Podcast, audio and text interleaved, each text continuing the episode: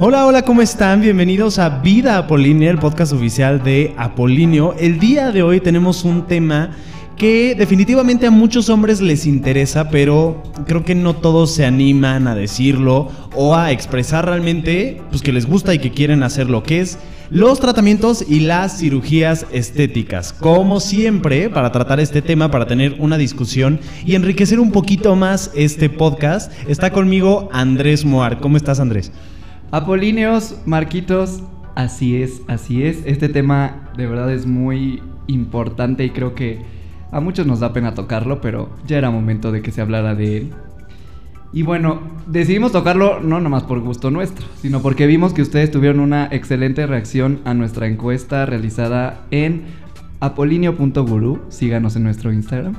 Los que respondieron a nuestra encuesta notaron que les hicimos varias preguntas sobre los tratamientos estéticos y si estarían interesados en hacerse alguno. Y las respuestas la verdad es que fueron bastante, bastante interesantes porque como digo, creo que muchos hombres contestaban de sí quiero, pero después contestaban no quiero. O sea, como que tienen este debate todavía de que realmente quiero hacerme un tratamiento, realmente está bien que un hombre se haga un tratamiento.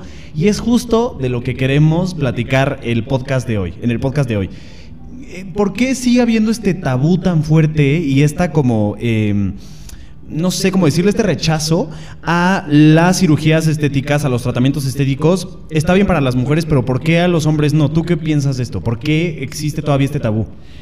Yo creo que el tabú está en hablarlo, o sea, porque en hacerlo, muchos hombres sí se han sometido a tratamientos estéticos, pero aquí en México es todavía como muy poco común que alguien te admita que se hizo algún, alguna rinoplastía o algún tratamiento en la papada o se inyectó Botox, que cada vez es o va siendo un poco más, mm, más común entre nosotros los jóvenes. Y justo esto es lo que les quiero comentar sobre nuestra encuesta. La primera pregunta fue, ¿te harías o te has hecho algún tratamiento estético? El 60% nos comentó que sí y el otro 40% que no. Pero nos dimos cuenta que muchos de los que habían contestado que no, en la siguiente pregunta, que fue ¿qué arreglito te harías? Nos comentaron que la rinoplastía o la bichectomía. y es lo que digo, o sea, contestando como, no, no me lo haría jamás, pero claro que quiero cambiarme esto.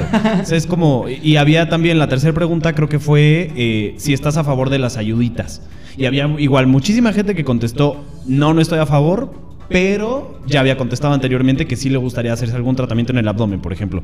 ¿Por qué seguimos ocultando esto? Creo que bueno, a mí en lo personal creo que las ayuditas me, o sea, me parecen una gran idea. Pues puedes, si puedes como verte mejor, ayudarte, sentirte mejor contigo mismo por medio de un tratamiento, una cirugía, creo que es súper válido. No tendría por qué haber como este tema de ocultarlo o, decir que realmente no te interesa, ¿no? Es que más que por, vanidad, es más pues, por la parte de seguridad. O sea, porque luego hay arreglitos que sí te ayudan a mejorar tu seguridad y tu confianza y a pararte en algún lugar y sentirte bien con tu físico.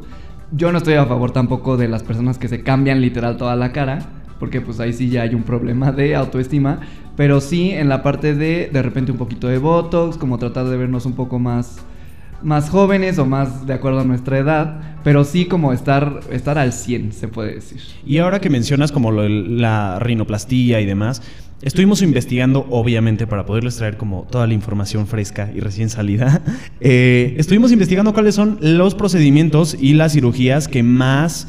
Eh, se realizan los hombres, porque evidentemente pues, hay, hay cirugías muy comunes entre las mujeres, como implantes y ese tipo de cosas, que entre los hombres pues son escasas, ¿no?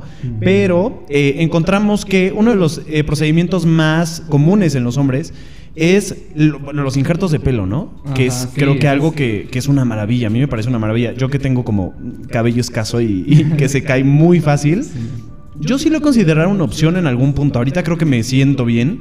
Pero en el punto de que necesitara, yo no me veo siendo calvo y jamás espero llegar a ese extremo. Claro que me lo haría y sin pena y lo contaría. O sea, creo que pues es, bastante, no sé, padre que vivamos en esta situación mundial en la que ya tenemos este tipo de ayudas para vernos mejor, ¿no? No, y fíjate, por ejemplo, en mi caso yo también soy partidario de hacerme algo así, porque yo no es que no, no es que tenga escaso pelo, sino que lo tengo muy delgado, entonces se me ve muy poco. Y también luego se alcanzan a ver como más la parte de las entradas y todo este rollo que a la mayoría de los hombres nos causa conflicto. Sí, es un tema muy general. Y yo creo que es algo que no tiene nada de malo. O sea, si te puedes dar esa ayudita, pues adelante, hazlo. O sea, no tenemos por qué satanizar al hombre que se la hace, ni por qué, pues, como catalogarlo de falso o de plástico. Exacto. Cuando en realidad es algo que, la neta, todo mundo queremos vernos mejor. Existe otro procedimiento que se llama blefla- blefaroplastía. Ustedes disculpen, la palabra está rarísima. Blefaroplastía, que consiste en tensar los párpados, como cortar la piel extra que hay en los párpados, porque bueno, con el tiempo se te van cayendo. Y creo que en los hombres es mucho más común que en las mujeres. Pero lo que yo he nunca visto. se habla, o sea, es, si esa palabra ni la conocíamos. Exacto, o sea, ya hasta que yo investigué, yo me di cuenta que había una cirugía que, que, que existía Y para que es esto y, y- eh, y que es muy común que los hombres la, los hombres, la sí. recurren bastante. Está muy interesante ver cómo, eh, pues sí, hay cosas que los hombres funcionan muy diferente que las mujeres y es muy válido si llegas a los 50, 60 años y quieres verte más joven, pues creo que los párpados caídos no te van a ayudar, ¿no? Entonces te lo haces. No, sí, y además una cosa es verte más joven, bueno, como que verte bien a tu edad, y otra, y otra cosa muy diferente es ya literal tratar de parecer otra persona plastificada completamente de la cara. Que mira, aquí se respeta cualquier decisión que se tome, pero pues no sé si Marcos piense lo mismo, pero yo creo que las cirugías deben ser controladas y solo para solucionar ciertos Es que además puntos. se vuelve como adicción, ¿no? o sea, sí. ¿cuántas celebridades no hemos visto que empiezan y se empiezan a ver muy bien, se hacen mucho y luego terminan pareciendo Pero no saben parar. O sea, exacto, no paran, no paran y, y es una adicción que yo creo que te destruye, o sea. Hay gente que Pues de verdad tiene, cuerpo. exa- no, y hay gente que cambia su cara por completo. O sea, que, que los ves años después y son otras personas. Y ya ni siquiera se ven como personas, se ven como máscaras. Es, es bastante triste llegar a ese extremo. Que mira, que de ahí también viene otro tabú. O sea, creemos que todas las personas que se meten a cirugía van a acabar así. O que si te haces una, ya inmediatamente te vas a querer cambiar todo el cuerpo, ya quieres ser otra persona, no estás a gusto contigo. Pero no, o sea, bien uno se puede meter para, pues, tensarse tantito la cara, llegando ya a cierta edad, o eh, modificarse la nariz, que ahorita ya hay más tratamientos que no necesariamente te tienes que meter al quirófano, sino que puede ser por medio de Botox, que yo O estoy súper a favor de eso. que está súper de moda. Sí, ¿no? y es rapidísimo, o sea, es... Y no es nada invasivo, la verdad es que es bastante, bastante leve. Ahora que mencionas lo de la edad, estuve justo en mi investigación, me topé con un término que me pareció súper interesante, que lo que busca es quitar este tema de antiedad, de que las cirugías y los procedimientos se hagan por verse más joven. Eh, las nuevas generaciones o los nuevos hombres, eh, en este artículo que leí, hablaban de cómo ya no buscan no envejecer, sino envejecer bien. Hablaban de un término que es, en vez de antiedad, es proedad. Y me pareció bastante bueno. Lo que se pedía en este artículo era que eh, las empresas que venden productos de belleza y demás cambiaran este término de, eh, no sé, crema antiedad para ojos o crema eh, para el cuello antiedad o cosas así, sino proedad, para que no se busque no envejecer y no ponerle este lado negativo al envejecer, Que se sino que sea envejecer bien. Ajá, exacto, porque creo que es algo que sí... Con los hombres lo vivimos un poco menos. Creo que eso no es tan fuerte como, como lo viven las mujeres. Las mujeres mientras más van envejeciendo se les empieza a considerar cada vez menos atractivas, eh, menos valiosas, por decirlo así. Sí. Y aunque con los hombres es menos, se ha estado generalizando un poco. Pero tú qué opinas de este término? A mí me pareció súper, súper interesante. No, a mí me parece que está muy bien. O sea, porque sí, nunca había como profundizado en esto de la antiedad, que justo la misma palabra es como muy negativa. Ya es negativo. O sea, ya te está diciendo no envejezcas, está mal. Pero sí, o sea, estoy de acuerdo con la palabra y estoy de acuerdo con pues que todos vamos a envejecer y hay gente que no sabe envejecer porque realmente se hace tantas cosas que ya ni sabes qué edad tiene. O sea, que realmente llega a la adultez o a la vejez y parece un híbrido, o sea, realmente no se ve Es que bien. exacto, ya ni dada y ahí es, eres humano. O sea, empezando por ahí. Sí, no, no. Y yo creo que, te digo, están bien los arreglitos, pero ir creciendo y aceptar tu edad. Y incluso hay arruguitas muy sexys. O sea, no tienes que tener la cara toda lisa para pues, sentirte guapo. Sino las arruguitas de los ojos son bonitas, las de la sonrisa. Porque justo como dice Meryl Streep, las arrugas hablan de la experiencia y de todo lo que has Exacto, vivido. justo iba a decir eso, que hay gente que cree eso, o sea, que las arrugas son pues la experiencia, son tus vivencias y la verdad es que es una manera bastante positiva de ver las Sí. cosas. O sea, entonces no, ¿para qué te quieres quitar la experiencia que ya tienes? Ya llegaste al lugar en el que Sí, estás no. por lo que has vivido, ¿no? Entonces, sí, creo que este, este término de proedad me, me encantó, me movió muchísimo porque sí, la verdad es que es algo que ha estado en el mercado todo el tiempo, antiedad, antiedad, Sí. antiedad, no envejezcas, no envejezcas. Y Siempre querer verte joven. te lo meten a la cabeza y no exacto, lo ves ya muy normal. eh, pero al final es algo que va a pasar, como dices, todos vamos a envejecer en algún punto y qué padre eh, el estar consciente de eso, pero darle un giro positivo. O sea, hablaban, hablaba este artículo de los, de los productos de belleza que ahora utilizamos los hombres con vitamina C, con ácido hialurónico, con eh, retinol, que justamente lo que buscan no es que no envejezca, sino envejecer, envejecer como con dignidad, envejecer bien. Y creo que es algo no sé, es algo que ojalá se generalice y que se cambie y que todo el mundo empiece a asumirlo, ¿no? Todos envejecemos, todos cambiamos, pero que sea algo padre, que sea, que sea un tema más de experiencia y no tanto de estoy perdiendo mis años sagrados y mis años de juventud, ¿no? Disfrutar cada edad, o sea, cada edad a la que llegas, no satanizar, que no te dé miedo decir tu edad cuando te preguntan, porque yo tengo muchos conocidos que, oye, ¿y qué edad tienes? Ay, no, eso no se pregunta, que no sé qué. Justo esa palabra que nuestros papás tienen muy metida, que a las mujeres no se le pregunta la edad. Sí, sí, sí, sí, Uy, no, sí. ¿por qué no? O sea, no tiene nada de malo que digas 45, 50. Exacto, y bien vividos. Porque ahí, so- ajá, porque ahí solito estamos viendo a la mujer, en este caso, como menos por ser más grande, que al Exacto. contrario, deberíamos verla como, güey, qué envidia que a tal edad te veas así o ya llegaste a esta edad. No todo el mundo llega a esa edad. Exacto, y con experiencia y con muchas cosas vividas. Me gustaría que nos contaras, tú que tienes todas las estadísticas y todo lo que eh, vimos en Instagram, ¿cuáles fueron lo que contestaron eh, nuestros, nuestros seguidores? ¿En qué zona del cuerpo se harían algún tratamiento o, o algún, eh, una cirugía?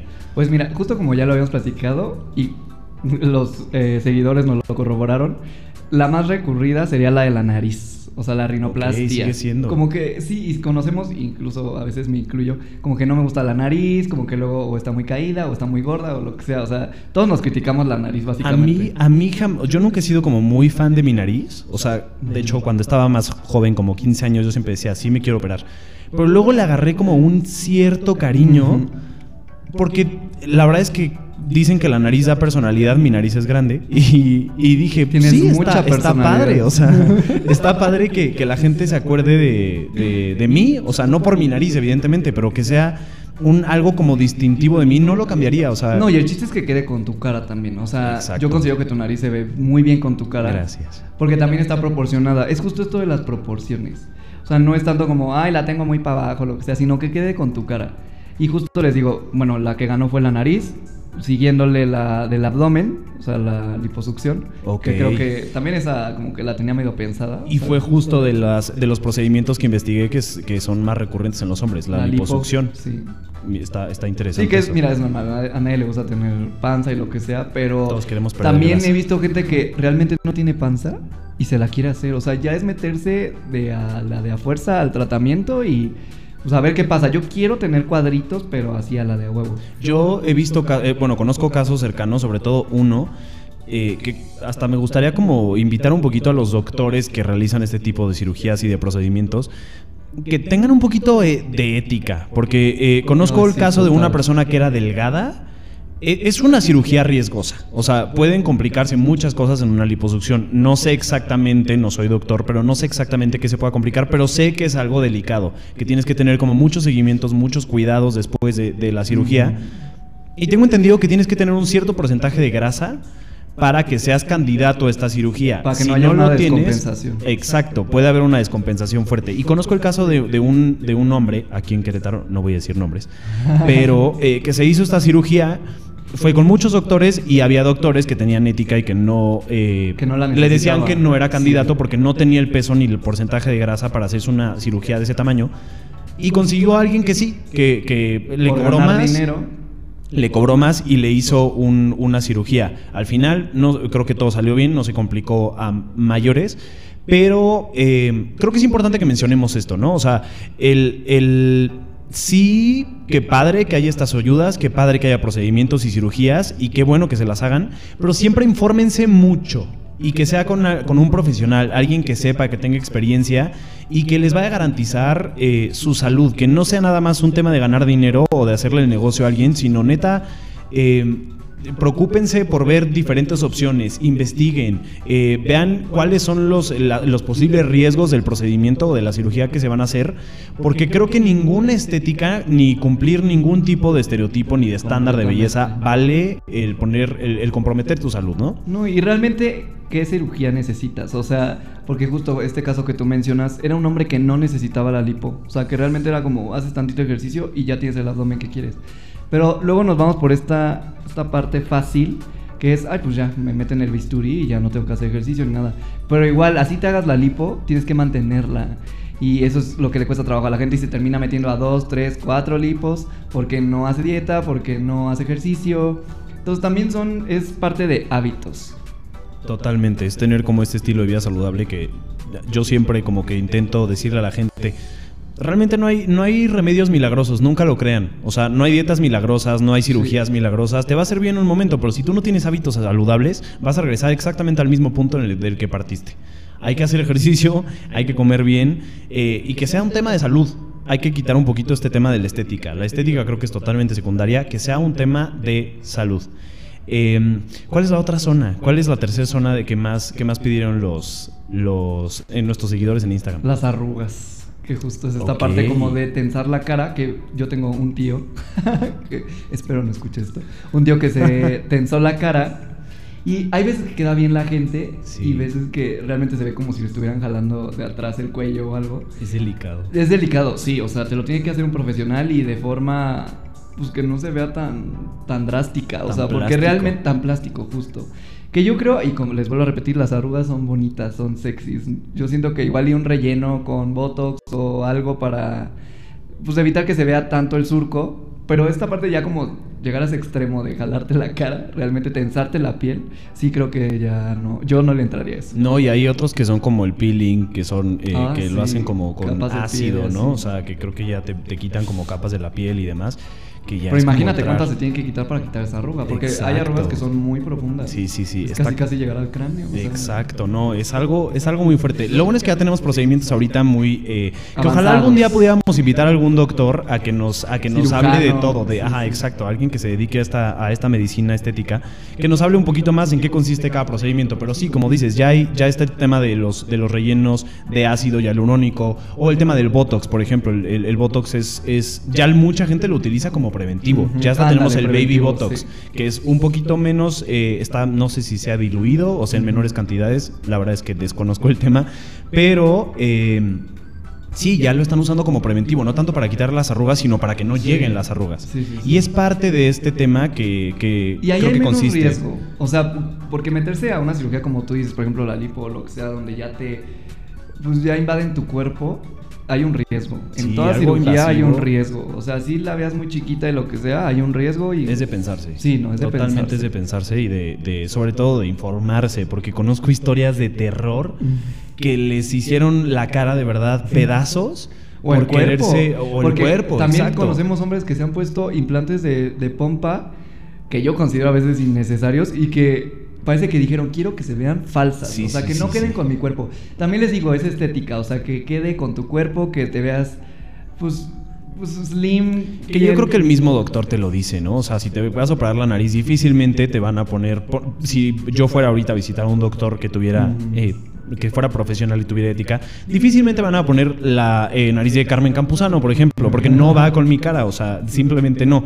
Se pueden Un hacer cosas, profesional pero- te diría eso. Exacto, un profesional yo creo que te puede advertir. Por eso, siempre busquen dobles, eh, o sea, segundas opiniones, siempre busquen otras opciones, busquen de verdad, infórmense porque es su cuerpo y, y- y sobre todo, a lo mejor el cuerpo lo puedes tapar, pero las- la cara, ¿qué haces? O sea, es tu carta de presentación, ¿qué vas a hacer con si te quedó la nariz chueca o, o te la cortaron o no sé? O sea, o muy chica. o que exacto, o sea, cuídense, cuídense bien, o sea, que sea, que sea un tema informado siempre. Sí, exactamente. Es hablar del tema, quitarnos los tabús, pero también no caer en esta parte de me quiero modificar el 100% de mi físico.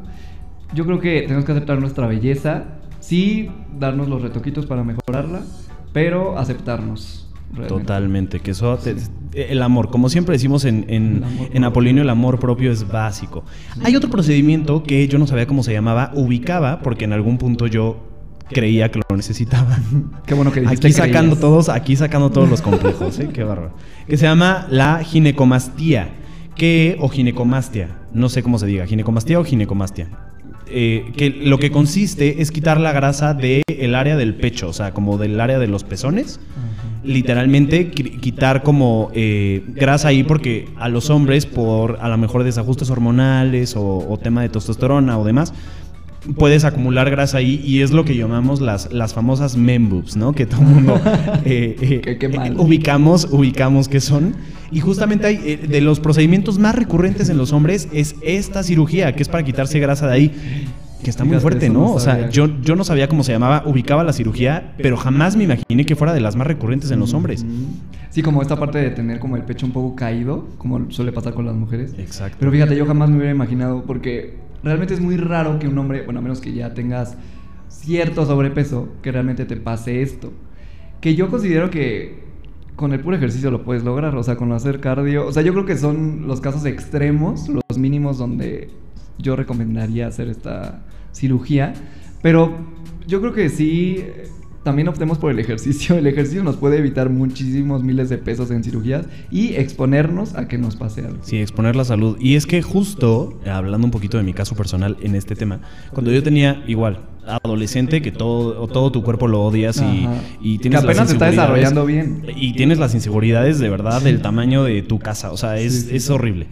Yo veía en las revistas estos modelos que salen con cuerpos perfectos y, y y siempre tenían como el área del pecho muy tensa, o sea, muy bien marcada. Entonces me acuerdo que yo me veía y yo decía, ¿por qué yo tengo los pezones así? O sea, literal era algo ¿Por que qué yo no se me pensaba. marca así? ¿Por qué no se me marcan así? ¿Por qué no tengo el pecho así? O sea, y por más que yo hiciera eh, la- lagartijas y, y fuera al gimnasio y así, yo no tenía el pecho así. Entonces, era algo que me causaba un conflicto horrible que me, de verdad yo me veía al espejo y decía, ¿por qué mi pecho no se ve como el de la foto? O sea, ¿qué hace este hombre para tener esto? Ay, que es justo Retoque, por retoque, chavos, Sí. retoque, de verdad. E- El retoque, el Photoshop hace maravillas. Y además, los modelos son hombres que tienen un estilo de vida bastante peculiar, que no comen muchas cosas, que tienen entrenamientos muy específicos, Tienen como muy cuatro al día, cuatro, cuatro entrenamientos al día. Tienen entrenadores personales, Sí. o sea, dedican su vida a eso. Hasta, hasta he sabido de personas que están tan metidas en este tema que literal li- limitan el agua que consumen al día Ah, sí, para que los depuran. músculos se les pegue, digo, la piel se les pegue más al músculo. O sea, es todo un tema, así que Pero de ellos verdad, porque se dedican a eso. También hay que entender que, o sea, uno que es mercadólogo, diseñador de modas mortales, también. simples mortales. Sí, o sea, No, es, es absurdo como el esperar llegar a un cuerpo así, pero te digo, es, era algo que yo como que siempre pensaba, yo no, no soy atractivo porque no tengo el pecho así. Y es parte de lo que siempre les decimos, en podcast anteriores lo hemos hecho y en todos los artículos de Apolinio se los recordamos. El retoque es algo que se tiene que morir, se tiene que ir ya porque No, sí, ya. eh, nos nada más nos ha metido basura en la cabeza y nos ha metido inseguridades. Entonces, y hasta la gente ya quiere que se quite, o sea, que las fotos sean ya más auténticas, Por más favor. reales. Porque realmente ya llegan luego a un punto de tanta falsedad que ya cansa. Hay que hacer un llamado a todas las agencias de mercotecnia, a todas Sí, las agencias de medios. Dejen de retocar las fotos. La gente quiere cosas reales. Dejen de meterle basura a la gente porque hace mucho daño. Y, y, eh, justamente tocaba este tema del retoque porque muchísima gente sigue comparando sus cuerpos con lo que ven en las revistas, con lo que ven en redes sociales, y ahí y de ahí sale esta motivación de hacerse una cirugía, algo invasivo, algo que, que cambie por completo.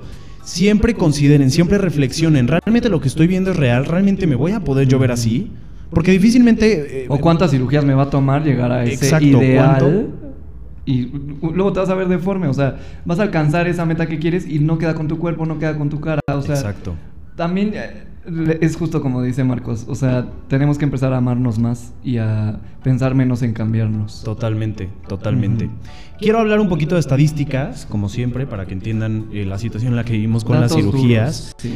En México, hablando específicamente, la Sociedad Internacional de Cirugía Plástica Estética eh, dio unas cifras eh, específicas de México que todavía la cirugía estética es algo que no es tan recurrente en los hombres. Se hacen muchas cirugías, de hecho México está en el tercer lugar de cirugías estéticas a nivel mundial. Imagínate. Pero de esas, solo el 12.6% se, son para hombres, lo cual no es algo tan generalizado. Seguramente si nos vamos a hace 20 años, ha crecido bastante esta cifra. Sí.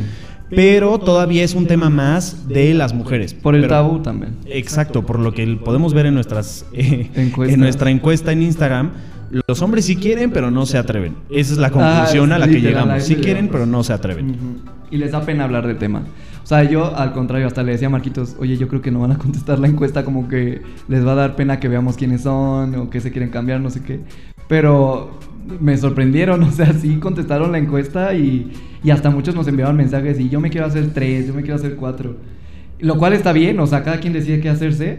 Y lo importante es aceptar y pues gracias por interactuar con nosotros, porque nos ayudó a pues, tocar este tema un poco más real y sobre todo más enfocado a ustedes. Si están eh, eh, interesados en el tema, es como más fácil que nosotros generemos contenido, que hablemos de lo que ustedes eh, quieren, necesitan. Que busquemos expertos sobre ese Exacto, y que, y que sea como algo más de retroalimentación, de una relación de, de, pues de nosotros con ustedes, que es lo que nos gusta. Pero sí, justo lo que dices, había unos que contaban así muchísimo, y me quiero hacer esto, y esto, y esto, y esto, y esto, y había otros que era esta contradicción de la que hablamos al principio. O sea, no estoy de acuerdo, pero me quiero cambiar esto. y no estoy este, a favor de las ayudas, pero sí quiero reducir el abdomen. Eh, que sigue siendo como este tema, ok, si quieres, pero no, o sea, ¿cómo? Si quieres Hay una lucha interna ahí. Exacto, es como... Hoy sí quiero, pero no está bien. Y es justo lo que intentamos quitar. Sí está bien que te quieras eh, arreglar algo o modificar algo, siempre y cuando sea bien pensado y sepas que queda contigo. No nomás por complacer a otras personas también. O sea, que te ayude a ti, a tu seguridad, que estés 100% seguro que eso te va a mejorar la vida porque luego también muchos hacen cirugías de nariz porque creo que, y he escuchado muchos casos de que tenemos el, el tabique chueco, me incluyo. Pero yo, a mí creo que puede más mi miedo que, que, la cirugía. A mí sí me da mucho miedo meterme en una cirugía de nariz. Y digo, hasta ahorita no ha afectado mi vida. Entonces, yo lo único que, ya hablando personalmente, que me haría sería igual y en un futuro, como esta parte de del cabello. O sea, como ver tratamientos para engrosarlo. Ah o, ajá, o en algún punto, igual y los injertos, que ese también es un tabú muy cañón. Los y la gente se burla muchísimo. Se burlan muchísimo, sí, sí, sí, se burlan muchísimo y hacen bromas del peluquín y cosas así. Yo en lo personal sí, tengo, sí estoy llevando un tratamiento, ya llevo tres años ahí, justamente para engrosar el, el pelo y demás me ha funcionado y soy el más feliz y se lo cuento a todo el mundo y se lo recomiendo a todo el mundo porque de verdad era una inseguridad que yo tenía muy cañón. Yo tenía una calva en la parte de arriba de la cabeza y lo hablo. Y lo hablo y lo digo porque era mi trauma más grande. Y la verdad con este tratamiento me ha crecido el pelo, se ha tapado la calva y ahora soy el hombre más feliz. ¿Y no necesitaste eh, meterte a, un injerto? No fue un injerto. Eh, sí, creo que lo primero que tenemos que buscar cuando intentamos hacer algún cambio estético en nuestro cuerpo es justo este tema no invasivo, ver como cuál es lo, más leve, ir empezando y, de ahí ir partiendo a ver qué más necesitas, porque no siempre la cirugía es la respuesta y sobre todo temas muy invasivos cansan mucho estrés al cuerpo y al final a lo mejor ni siquiera te funcionan también, ni siquiera para ti. Lo repito otra vez, infórmense siempre de cuáles son las opciones, todas las opciones que tienen. Eh, pero sí, les digo, este, este tratamiento que llevo ya son tres años y la verdad soy el más feliz. Si ustedes están pensando, hombres, que eh, se le está cayendo el pelo, a mí se me empezó a caer como a los 22 más o menos. Y para mí era un trauma y pero me daba mucha pena para mí contarlo y decir, me estoy quedando calvo o se me está cayendo mucho el pelo porque tenía 22 años. Se supone que soy súper joven y tendría que estar en la plenitud de mi vida. Pero es algo que pasa y, hay que, y hay que trabajarlo y hay que buscar opciones y ya, o sea, quitarse como este tabú de que em, si, si estás haciendo un tratamiento estético, eso nada más es para mujeres o, o que la gente se va a burlar si se te está cayendo el pelo, pues quítate el miedo y, y, adéntrate en el mundo de la estética y del, de los tratamientos. Que a fin de cuentas, que sea por ti. O sea, lo que siempre decimos, que sea algo que hagas por ti y no por los demás. Y ojalá más gente se atreviera a hablar como tú lo haces con esta naturalidad sobre tu tratamiento del cabello. Porque muchos lo hacen, pero pocos lo dicen. Por miedo de, ay no, qué pena. O sea, qué pena que sepan que yo tenía un calvicie o que yo sufría esto. Cuando es algo que no depende de ti, o sea, son tus genes, así pasó. Igual yo tengo genes que me llevan a esta parte de que se me va a caer el pelo a temprana edad pero ahorita ya con los avances y todo lo que hay, puedes encontrar algún tratamiento que te ayude y te, pues, te ayude a seguir con esta seguridad que tienes o a mejorarla.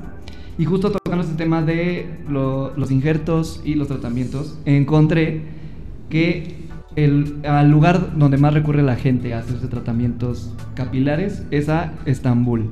Ahí hay 300 clínicas para trasplantes e injertos de pelo. Y sí, ya me habían dicho que era muy barato. Yo ya había hablado alguna vez con un amigo de esto y me, ya me había contado este dato, que era muy barato hacer los injertos allá. Eh, dato curioso, si alguien se quiere hacer injertos, puede... Hay, hay muchas opciones en Estambul. y ya. Pero sí, justo em, quería mencionar algo desde el principio y se me ha ido la onda.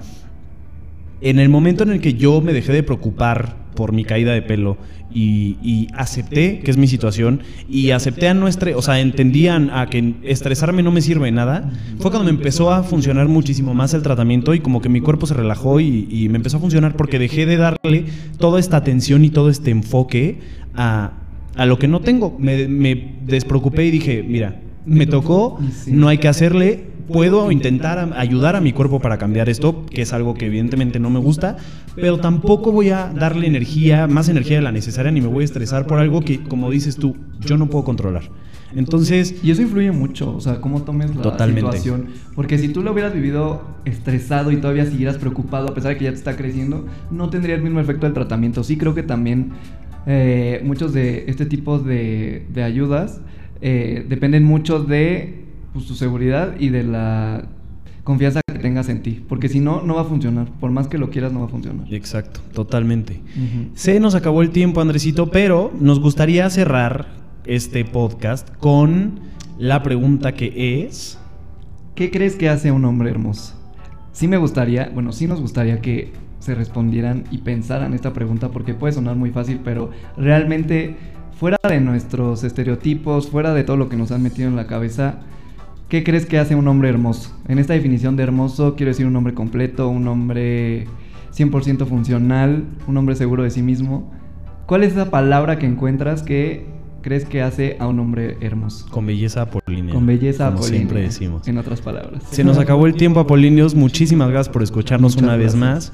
Eh, ahora vamos a estar subiendo el podcast los domingos eh, porque ha tenido mejor respuesta. Creo que la gente está menos ocupada y nos puede escuchar mejor, poner más Y para que se atención. distraigan un rato el domingo, para que también tengan más tiempo para pensar, porque luego lo escuchan en el trabajo y no pueden responder preguntas tan profundas como la que les acabo de hacer. Entonces, pues ahora va a ser los domingos.